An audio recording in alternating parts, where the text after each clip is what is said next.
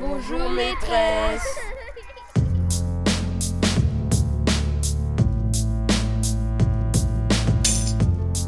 Le micro est dans la classe. Florence Sauvois.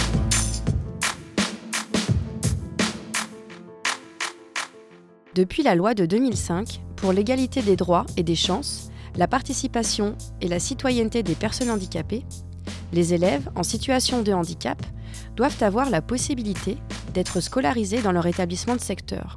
On ne parle plus d'intégration, mais d'école inclusive. La différence étant que ce n'est plus à l'élève de s'intégrer dans l'établissement ordinaire, mais c'est le rôle de l'école qui doit inclure l'élève porteur de handicap en s'adaptant à ses besoins pour permettre sa scolarisation. Mais comment faire lorsque ça n'est plus possible? Comment faire lorsque les difficultés de santé sont telles que la scolarité dans un établissement ordinaire n'est plus possible? Comment faire lorsque la fatigue prend le dessus, lorsque les absences s'accumulent, lorsque les soins prennent tant de place dans l'emploi du temps qu'il devient impossible pour l'élève de tout mener de front? Comment faire lorsque les élèves atteints d'un handicap ou porteurs d'une maladie finissent par décrocher? Ce mois-ci, notre micro part à la découverte d'un établissement public spécialisé dans l'accueil de ses élèves à besoins particuliers. La cité scolaire Élivignal, située à Caluire, dans la banlieue de Lyon, est un établissement passerelle qui accueille des jeunes en situation de handicap de la sixième à la terminale. L'idée, c'est que les élèves restent à Élivignal un, deux ou trois ans, le temps pour eux de reprendre pied. L'établissement leur propose un cadre qui va les accompagner dans leur réussite scolaire, avec des assistantes vie scolaires mutualisées, des emplois du temps aménagés pour les soins et des enseignants formés. Mais si le cadre change, les programmes scolaires suivis sont les mêmes que dans un établissement ordinaire. Adrien, élève de seconde, nous parle de son lycée. Ça fait combien de temps que tu es à Livignal Euh, je suis arrivé cette année. Et alors, comment tu te sens dans cet établissement scolaire? Je me sens encadré, je me sens bien, en confiance et je trouve que c'est un bon établissement pour ce que j'ai besoin. T'étais où avant? À Amberieu-en-Bugey, Saint-Exupéry. Ça veut dire que tous les matins, tu viens d'Amberieu, tu vis à Amberieu. Ouais, donc euh, ça fait une bonne heure et demie de route Comment est-ce que tu viens au lycée? En, en taxi. Tu viens tous les jours de la semaine? Ouais, donc c'est vrai que c'est un peu long, mais euh, au final on s'habitue. Et t'as les devoirs encore à faire? Ouais, donc ça va, en semaine il n'y a pas trop trop de devoirs. Donc le mercredi ils donnent un, ils donnent un peu plus de travail, puisqu'ils savent qu'on a l'après-midi et le week-end aussi. Donc en semaine, euh, je travaille pas plus d'un quart d'heure. Et alors, est-ce que tu as des adaptations au niveau des cours que tu suis ou est-ce que ton volume horaire, c'est comme euh, n'importe quel élève de seconde? Le volume horaire, c'est le même. Après, j'ai une séance de kiné qui vient se greffer le lundi après-midi. Et c'est tout. Et la séance de kiné, c'est à l'extérieur de l'établissement Euh, non, euh, on l'a fait ici. Il y a une salle de kiné prévue pour ça. Donc globalement, si tu avais des choses à, à dire sur, euh, sur ce lycée, ou peut-être pas des conseils, mais des choses à proposer, qu'est-ce que tu aurais envie de dire toi?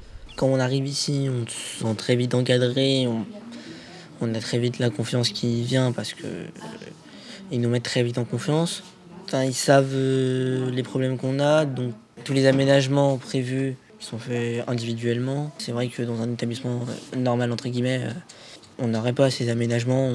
Et au niveau du collège, alors comment tu le vivais, toi, d'être dans ton, ton établissement normal, comme tu dis? Alors, ça s'est assez bien passé de la sixième à la quatrième, mais l'année dernière, euh, on va dire, j'avais une énorme surcharge de travail, je devais travailler au moins deux à trois heures par soir, et donc euh, bah, j'ai eu du harcèlement, donc c'était assez compliqué. Donc c'est vrai que le fait de, de venir ici, ça, me- ça me permet de me poser et, et de me sentir bien. Tu t'es fait un peu des copains? T'as rencontré un peu des gens? Ouais, c'est vrai que je me suis. Bah, déjà, je suis assez sociable, mais je me suis très vite attaché à la classe. Au, au fur et à mesure de les voir, on a commencé à parler et ça fait qu'on. Il y a vite des liens d'amitié qui se créent. Adrien vient en taxi dans son lycée, quatre fois par semaine. D'ailleurs, c'est quelque chose qui m'a surprise en arrivant à Elivignal, la ronde des taxis. Pendant 30 minutes, les taxis se suivent pour déposer les élèves devant l'établissement. Ce que je vais découvrir par la suite, en poussant les portes d'Elivignal, ce sont des rires, des silences, de la pudeur et de la vie.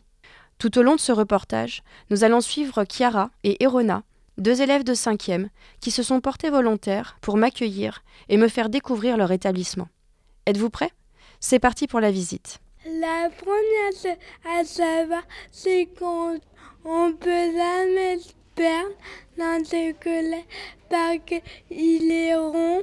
Du coup, on tourne un tour et on revient toujours à son point de départ.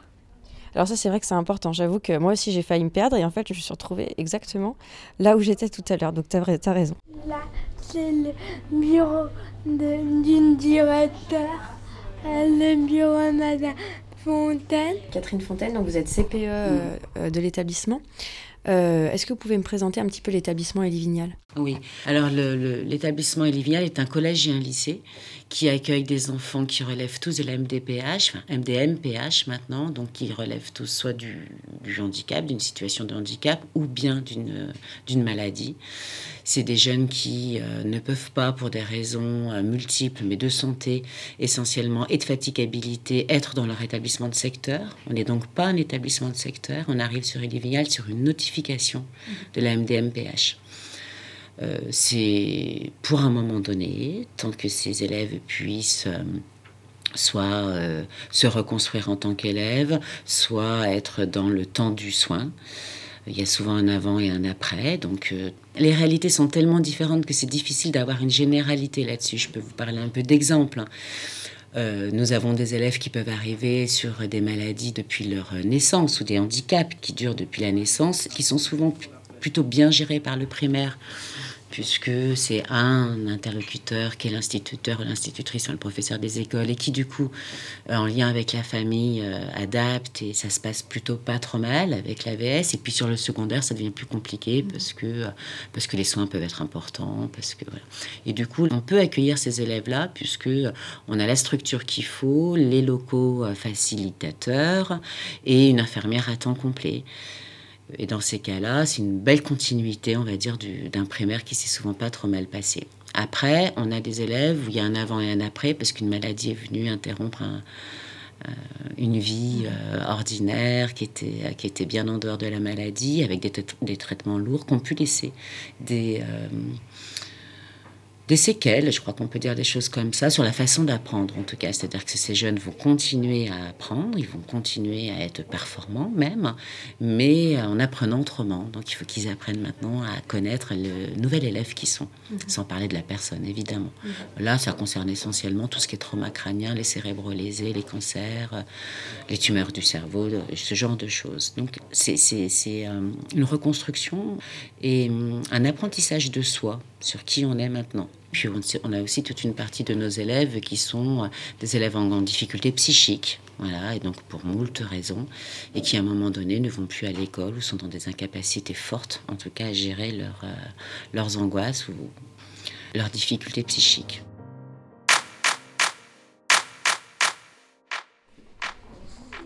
Alors, où est-ce qu'on va? On suit euh. Allez, c'est parti c'est la salle des profs où tous les profs se retrouvent pour euh, parler. C'est ici qu'on vient en premier si on cherche un professeur. En entrant dans la salle des professeurs, on rencontre Nathalie Duponchel, enseignante de lettres qui travaille depuis 20 ans à la cité scolaire Élivignal. Lorsque vous êtes venu travailler ici à Elivignal, c'était euh, une volonté de votre part de travailler auprès de ces élèves-là? J'imagine que c'est des postes à profil. Alors en fait, j'ai connu Elivignal par une personne qui avait sa fille scolarisée à Elivignal. Donc je savais que c'était un poste à profil. J'ai postulé. ensuite, euh, j'ai fait la formation du 2CSH, alors qui n'existe plus mais qui maintenant euh, se transforme en KPI. Voilà comment j'ai connu et comment j'ai commencé à travailler à Elivignal.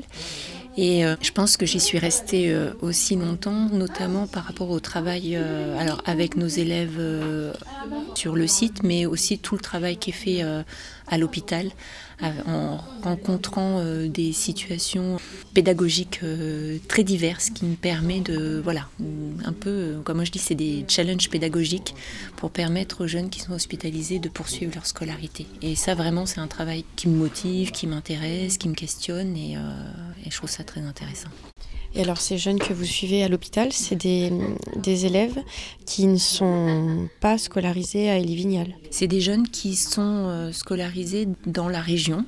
Euh, ils viennent de tous les établissements euh, de la région. Ils sont hospitalisés sur Lyon et à l'occasion de leur hospitalisation, on fait le point sur leur scolarité. Donc on voit pour certains qui sont quand même dans des situations scolaires difficiles du fait parfois d'une pathologie chronique qui a rendu la scolarité chaotique, compliqué. Donc euh, ça permet de faire le, point. Ça permet aussi sur euh, un, travail, c'est le suivi des élèves du trouble des apprentissages. Euh, voilà, mais c'est des, jeunes qui après retournent dans leur établissement. Les professeurs qui travaillent à Élie-Vignal auprès des élèves de l'établissement se déplacent également dans les services pédiatriques des hôpitaux de Lyon.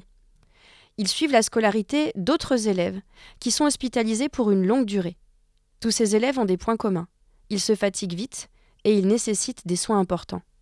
C'est ce que nous explique Catherine Fontaine, CPE. On a des gamins qui arrivent ici en étant très fatigués, en ayant des emplois du temps souvent de ministre, puisque beaucoup de soins. Donc, euh, les soins, c'est la kiné, c'est les ergos, c'est les orthophonistes, c'est les psychologues, c'est euh, les remédiations cognitives et donc des emplois du temps très chargés pour des élèves déjà très fatigables. Du coup, on peut permettre, nous aussi, des prises en charge sur l'établissement, sur ces soins-là, quand les euh, soignants sont d'accord pour se déplacer. Donc ça, déjà, on essaie de soulager voilà, les prises en charge pour que ça se fasse sur le temps scolaire, pour que les mercredis après-midi soient un peu plus libres pour nos élèves, qu'ils puissent soit se reposer, soit aussi euh, s'amuser ou voilà, faire d'autres choses que l'école et le soin. Et puis nos, nos élèves, quand ils arrivent ici, c'est une grande fierté pour moi en tout cas, c'est que les mamans, souvent, elles reprennent le travail. Et ça, c'est chouette. Parce que comme on a une infirmière à temps complet, comme on a du coup une structure où on a peu d'élèves, on peut les accueillir sur le temps de la journée. Voilà, sans faire appel aux mamans, parce que c'est souvent les mamans quand même, qui du coup viennent le récupérer parce que ça va pas, parce que si, parce que ça. Nous, on peut assurer le soin. Ici, l'établissement ne fonctionnerait pas sans les AVS et sans l'infirmière. Catherine Fontaine nous explique que souvent, les parents peuvent reprendre le travail avoir un élève scolarisé à Élie-Vignal pour quelques années, ça permet aux familles de faire une pause. Car tout est fait pour que les élèves prennent le temps de renouer avec une scolarité souvent perturbée. Mais comment se passe la relation avec les familles de manière générale? Nous avons posé la question à Nathalie Duponchel. Vous êtes en charge d'une classe de seconde cette année à la cité scolaire Élie-Vignal. Je crois que vous avez rencontré les parents euh, hier soir. Comment est-ce qu'il se passe généralement ces, ces rencontres? Comment est-ce qu'elles se passent? Il me semble qu'il y a vraiment quelque chose d'assez évident. Quand la famille est partenaire avec nous, ça se passe bien. Quand bien même, euh, c'est pas toujours euh, évident. Euh, en seconde se pose la question de l'orientation. On a des élèves qui sont confrontés à ce choix-là. Alors c'est, je pense, pour un ado jamais évident. Peut-être que pour les élèves des Vignal, c'est encore plus difficile. Voilà, pour diverses raisons. Et euh, quand les parents sont partenaires, euh, on peut discuter justement euh, des choses. Quand le parcours peut-être scolaire est pas trop douloureux, ben vraiment c'est un partenariat. On arrive à, travailler autour du jeune, pour le jeune, pour le projet du jeune. Quand les situations sont trop violentes difficiles, ben, parfois il n'y a pas de dialogue et la rencontre se fait pas. Mais alors, comment est-ce que les enfants sont scolarisés à Livignal Est-ce que c'est un choix des familles? Est-ce que c'est un choix des soignants euh, qui proposent aux familles euh, ce type de scolarité. Comment est-ce que les enfants arrivent ici? Mais Il faut que l'information arrive aux parents. Donc ça peut être euh, à l'occasion euh, de justement notre travail dans les hôpitaux. On est connu des services hospitaliers, on est connu des soignants qui, en connaissant nos structures, se disent ah bah peut-être pour ce jeune-là, Elie Vignal, c'est la solution. Et, voilà les, jeunes qui arrivent. Il y a trois jeunes qui arrivent cette année en, en classe de seconde dont j'ai rencontré les parents hier et euh, qui disaient ben voilà là ils se posent, ils reprennent la scolarité alors que c'est des jeunes qui n'allaient plus, euh, qui ont eu un collège très très difficile, qui n'allaient plus au collège. Là ben voilà l'objectif de reprendre la scolarité il est atteint mais parce que peut-être que effectivement euh, c'est pas évident d'être à Ille-Vignal en étant adolescent, ça renvoie peut-être à des choses assez violentes mais le fait que la petite structure, euh, des enseignants qui ont quand même peut-être une expérience ou une expertise euh, pour travailler avec euh, ces jeunes-là font que ben, la reprise de scolarité peut se faire. Donc c'est vrai que les, trois témoignages, les trois retours hier, c'était... On, on, se pose cette année. On quitte la salle des professeurs et on continue la visite. Alors là, c'est la cour intérieure, c'est ça? C'est le patio. Dis donc, c'est grand. Ah oui. quand on veut être calme, on vient ici. Si on prend un livre et qu'on veut passer au CDI, on vient ici. C'est la vitrine de quoi Tu sais à quoi ça correspond? Euh, Plus du tout. C'est ce que font les lycéens. C'est les lycéens en seconde, ils font un projet qui s'appelle le prix littéraire des lycéens. Pas, ils reçoivent des livres et ils doivent euh, un peu dire ce qu'ils en pensent. Ouais. Dans le CDI, les élèves de seconde qui suivent l'enseignement d'exploration littérature et société travaillent justement sur les ouvrages sélectionnés pour le prix littéraire. C'est pour faire euh, le prix littéraire qui se passera euh, au mois de mai. Et donc on doit lire des livres et on va participer à ça et on va voter sur les livres que les gens ont aimés pour après euh, donner une bourse à l'écrivain. On doit lire euh, des romans et des BD. Quatre romans. Quatre romans et quatre BD. Quatre BD.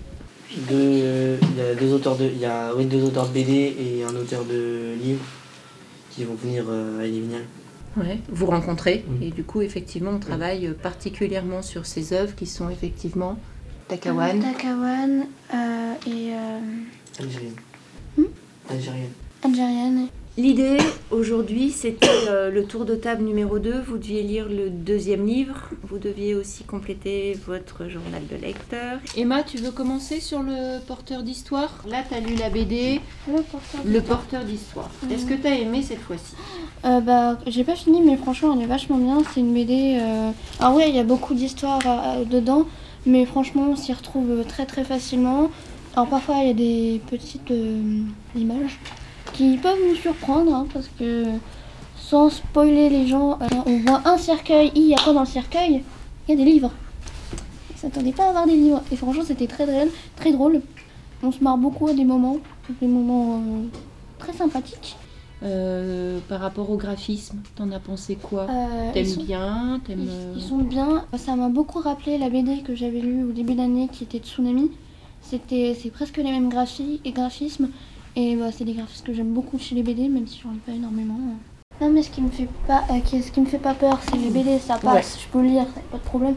Ce qui me fait peur, c'est les romans, parce que je lisais avant des pavés, je lis toujours d'ailleurs des ouais. pavés, mais je mets quand même là, comme cela, là, je mets un mois pour le lire. Ouais. Et ben là, là, ton objectif, c'est Takawan. Takawan. Et puis après, tu souffleras, mmh. d'accord? Et puis, euh, si tu peux en lire un troisième, t'en liras un troisième.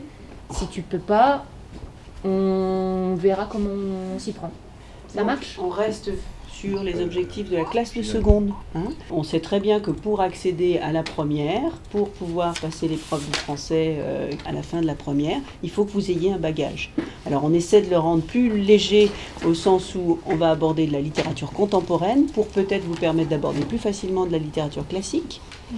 Mais l'idée c'est quand même de s'emparer de ces outils-là. Il y a une élève qui a fait remarquer que l'activité que vous leur proposez là sur le prix littéraire, participer au prix littéraire, ça lui demandait trop d'investissement en termes de lecture. Est-ce que ces problèmes d'adaptation par rapport à la fatigabilité des élèves, c'est des choses que vous rencontrez régulièrement et est-ce que les élèves vous en parlent facilement? Alors effectivement, on se pose quasiment tout le temps la question des adaptations et des aménagements pour nos élèves. Effectivement, la, la fatigue est quelque chose qui est récurrent et qui est quasiment commun à tous pour euh, diverses raisons. Ils n'en parlent pas forcément euh, facilement, mais euh, voilà, moi j'ai répondu à Emma par rapport effectivement à la charge de lecture. Donc on a envie de les mettre en projet, nos élèves, et on trouve que le, prix littéraire organisé par la région est vraiment un, beau projet, ça les, ça les fait lire contemporain, ça, voilà, on, trouve que vraiment il y a, y a de beaux enjeux pour devenir lycéen et pour être lycéen en, en, participant à ce projet. Moi, en contrepartie, en tant que prof de lettres de la classe, ben, euh, je leur dis, j'aménage euh, euh, notamment mes lectures et mes supports de lecture par des textes plus courts. Donc, par exemple, concrètement, pour le roman réaliste qu'on va étudier, au, départ, je m'étais dit, ben, pourquoi pas un roman de Balzac ou, ou, un roman de Zola. Et puis je me dis, ben, en fait, ça, je leur rajoute de la lecture, et, mais en français, on va, on va lire, ils vont lire des nouvelles, ils vont travailler les objectifs de, de l'objet d'étude, mais sur des supports de lecture plus courts. Donc euh, voilà, j'aménage, euh, j'aménage ainsi. On quitte les élèves de seconde en les laissant à leur réflexion sur leur lecture pour continuer notre visite, toujours accompagnés de Chiara et Erona. Les portes de toutes les classes sont ouvertes Pas forcément. Par exemple, il y a des... s'il y a des certaines personnes dans, dans, les classes qui ne supportent pas le bruit, bah, on ferme les portes, c'est mieux. Mais la plupart du temps, enfin, je passe en fonction du prof et des élèves. Et les AVS, ils sont tout le temps avec vous Ils sont toujours les mêmes? Bah, Ça change pour chaque cours, je pense. Après, c'est en fonction des profs et aussi des élèves. Si par exemple dans une classe il y a beaucoup de notifications AVS, bah, je pense qu'il y a beaucoup d'AVS. Pour les DS, pour les DS c'est pareil. Combien d'AVS vous cette année? Deux. Alors je suis avec Joseph, il est AVS euh, ici au sein de la cité scolaire Élie Vignal. Bonjour. Bonjour. Est-ce que vous êtes affilié en tant qu'AVS à un élève en particulier ici? Alors non, ici à Élie Vignal, tous les AVS, on est euh, ce qu'on appelle mutualisés. Donc on peut euh, intervenir dans n'importe quelle classe, sachant qu'on a juste chaque AVS une classe de référence dont on est un petit peu l'AVS, voilà, l'AVS référent. Donc moi les secondes que je suis principalement dans leur matière euh, socle, en français, en maths. Euh, et donc on va systématiquement avoir un AVS dans chaque cours, un ou deux selon les besoins des élèves, puisque après notre rôle ça va être d'aider euh, en fonction des besoins matériellement. On a des élèves qui sont non scripteurs pour lesquels il va falloir écrire les cours, d'autres qui ont des problèmes plus d'ordre psychologique, on va dire, qui ont besoin d'être réassurés, d'être accompagnés parfois de sortir de cours. Donc on est là pour faire en sorte qu'il y ait tous les élèves puissent avoir une scolarité euh, la plus normale possible. Alors là, ici, il y a une centaine d'élèves euh, qui sont scolarisés. Vous êtes combien d'AVS pour 100 élèves? Alors pour 100 élèves, on est 14 AVS, donc c'est quand même un, nombre important. Mais il y a donc une, présence en adulte sur l'établissement qui doit être quasiment de, je pense, un adulte pour deux élèves ou quelque chose comme ça. Donc euh, ils sont très, très encadrés, quoi. ce qui est un peu la spécificité des Livignales. Vous êtes présent combien d'heures sur le site dans la semaine? Alors nous, on est tous les AVS on a, qui sommes à plein temps, parce qu'on a des plein temps et des, et des mi-temps. Les AVS à plein temps, on est là, euh, ça doit être 37 heures euh, et demie, quelque chose comme ça. Quoi. On a le mercredi après-midi libre et on a tous une autre demi-journée de libre. Et les autres jours, on est là de 8h, 8h du matin jusqu'à 17h. Avec le temps de midi, puisque ça englobe aussi les aider. Euh, aider pour manger, les aider pour aller aux toilettes, enfin dans tout, ce qui concerne leur vie quotidienne. Là, c'est les photos de mes la sortie euh, qu'on fait chaque année. Qu'est-ce que tu as aimé, toi, pendant ton voyage à Méaudre? La balade sur un loup. Et toi, qu'est-ce que tu as aimé? Bah, Ce que j'ai aimé, c'est aussi ça, mais le truc, le truc c'est qu'on peut, par exemple, on se retrouve tous euh, le matin dans, dans une sorte de self et on se rapproche beaucoup entre nous parce qu'on est dans les mêmes chambres, on fait beaucoup d'activités ensemble. Chaque année, tous les collégiens partent quatre jours à Méaudre, dans le Vercors. Laurence Bossy, professeure de lettres à Élie Vignal, nous explique les enjeux de ce voyage scolaire. C'est génial pour eux parce que ça leur permet de se rencontrer. C'est aussi euh, des temps d'activité où le dépassement de soi est sans arrêt euh, là. Donc ils font de l'escalade, ils vont faire euh, des courses d'orientation avec des lectures de cartes. En maths, ils analysent le parcours. Enfin voilà, il y a une vraie classe transplantée à la montagne. Moi, je fais des ateliers d'écriture. Ils font du chien, de la canirando. Il y a du vélo, toutes sortes de vélos. Donc a qui n'ont encore jamais fait de vélo de leur vie. Quoi. Ils ne sont jamais partis de chez eux non plus en dehors de temps d'hospitalisation. Donc c'est des voilà, c'est un vrai premier séjour de rupture avec la famille et des contextes euh, familiaux, et puis en même temps bah, se projeter en tant qu'élève sur une scolarité ordinaire. Donc, euh. Et alors cet après-midi, on va accompagner des élèves de 6e euh, au théâtre. Il y a juste le niveau 6e qui part au théâtre cet après-midi Oui, cet après-midi, c'est juste le niveau 6e. On devait y aller avec les 5e et on a été obligé de scinder le groupe. Les 5e sont partis ce matin au théâtre et les 6e y vont cet après-midi parce qu'on a quatre fauteuils par classe et qu'on ne peut pas emmener huit euh, fauteuils dans un théâtre, qui pourtant est aux normes. L'année dernière, on avait un autre problème, le théâtre euh, dans lequel on allait, et des partenaires qu'on aime beaucoup, mais qui sont pas encore aux normes. La ville de Lyon va faire les travaux euh, dans un an. Et donc, euh, on a eu bah, une vraie confrontation avec une difficulté. On a amené des élèves parce que malgré tout, je voulais que toute la classe y aille. Et il y a deux élèves qui sont restés sur les bords des, des, gradins pour assister au spectacle. Et ça a été un retour très violent de leur part. Mmh. De dire Là, vous me renvoyez à mon handicap deux fois. Mm.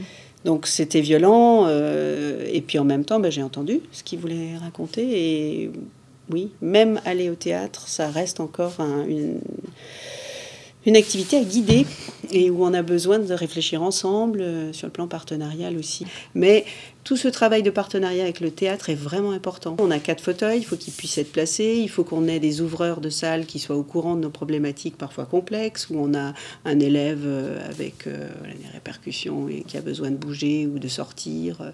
Voilà, il faut qu'on ait cette compréhension-là, cette bienveillance, parce que sinon c'est compliqué. Mmh. Donc c'est vrai que pour les, les lycéens, c'est vraiment ça qui nous a permis cette année, par exemple, il y a des élèves qui sont sortis trois ou quatre fois sur un spectacle. Donc ça nous demande vraiment d'être là au plus près. Alors comment est-ce qu'elle est, euh, cette classe de sixième qu'on va accompagner cet après-midi? Alors c'est une classe euh, très vivante qui est euh, plutôt demandeuse. Néanmoins, on a des élèves cette année, alors pour les, sixièmes de cette année, c'est des élèves qui, sont, euh, qui ont été dans l'ordinaire avec une AVS individualisée jusque-là et qui débarquent à Elie Vignal avec des AVS mutualisées et euh, où on leur demande de réfléchir à, une forme d'autonomie, alors pas complète parce que certains ont vraiment besoin d'avoir euh, des AVS pour être le prolongement de leurs bras, de leur euh, de leur corps, mais néanmoins, on leur demande d'être décideurs. Et c'est vrai que là, on sent que sur ce premier trimestre, ça les bouscule, parce que jusque-là, ils avaient des gens qui, euh, avec une grande bienveillance, et puis euh, c'était pertinent probablement, répondaient à toutes leurs attentes. Donc ils étaient un peu les chouchous. et nous, là, on leur demande un peu d'autonomie, de prise de décision. Donc on sent que ce, trajet-là, dans leur tête, il est en train de se faire, mais qu'il y a besoin de le, ben, de le mettre en mots. Justement, dans le hall d'entrée, la classe de 6e se prépare à partir au théâtre de la Croix-Rousse pour aller voir un conte musical. Le groupe se compose de 5 fauteuils, une trottinette et 9 piétons, avec 5 adultes et 10 élèves. On assiste donc au départ de Norémen, Pierre, Luce, Elias, Robin, Chloé, Marthe. Toi, tu te caches Grégory. On va circuler les uns derrière les autres. Ah ah si les trottoirs sont libres, bah, tant mieux. Et puis sinon, on peut, quand c'est large, circuler les uns à côté des autres. Hein Qui a besoin d'être poussé C'est tout bon Toi, ah tu... Je m'accroche à Nourimène derrière. Et puis on s'attend, c'est-à-dire on voyage ensemble. Hein bien habillée. Ouh, elle a super.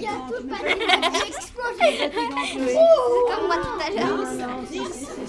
Donc Chloé n'a pas la parole en fait, elle n'a plus la parole et elle communique avec la main.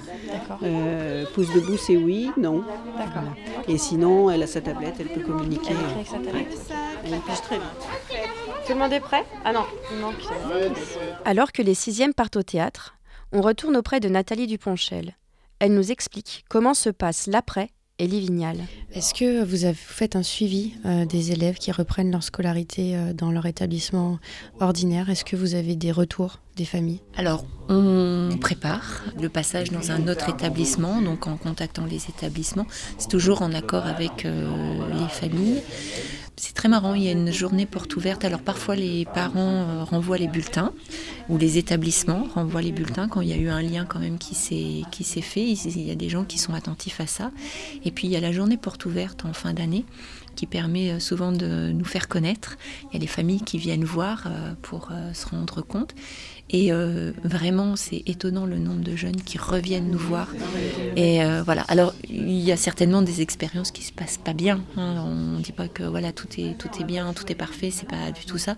Mais c'est quand même étonnant le nombre de jeunes qui reviennent en disant mais grâce à vous, là encore, il y a eu la remise de diplôme il y a un mois et les élèves de troisième qui sont partis, qui sont revenus. Euh, et en nous disant mais grâce à vous j'ai pu euh, faire ma scolarité au collège et puis voilà bah, je, je, pars sur euh, d'autres projets. Voilà, on a quand même beaucoup de témoignages qui vont dans, dans ce sens-là. Est-ce qu'il y a encore un endroit particulier où vous voulez m'emmener? C'est toi qui commence. Toujours toi. Oui, c'est Non, c'est toujours toi. non, c'est toi. C'est toi. C'est toi. Toi, toi, toi, toi, toi, toi, toi, toi.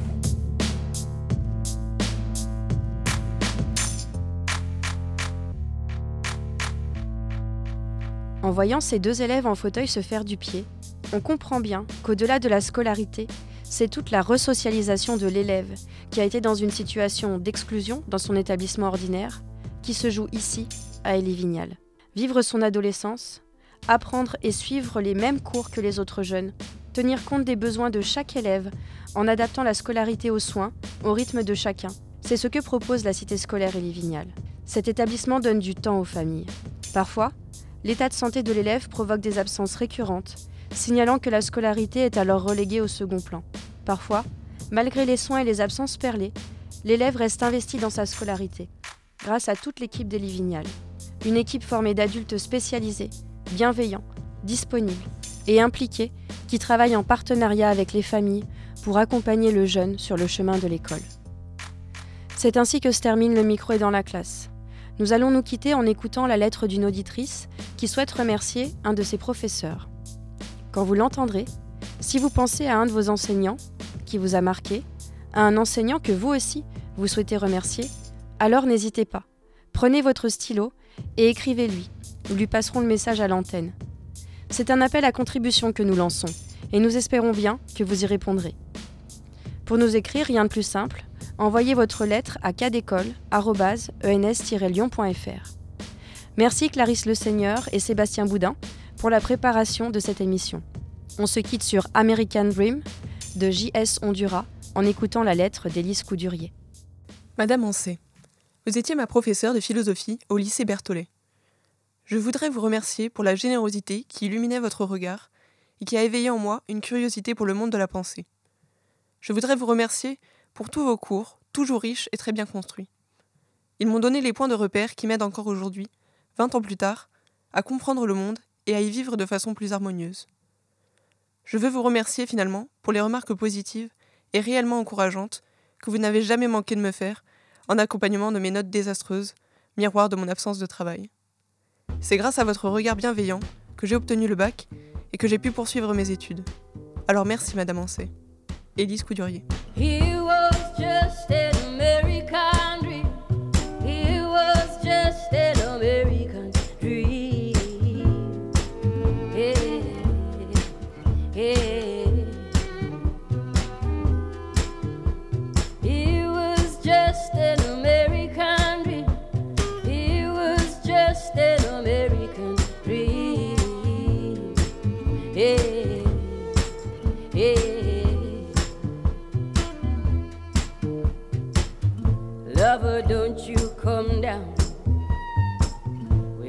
sword or a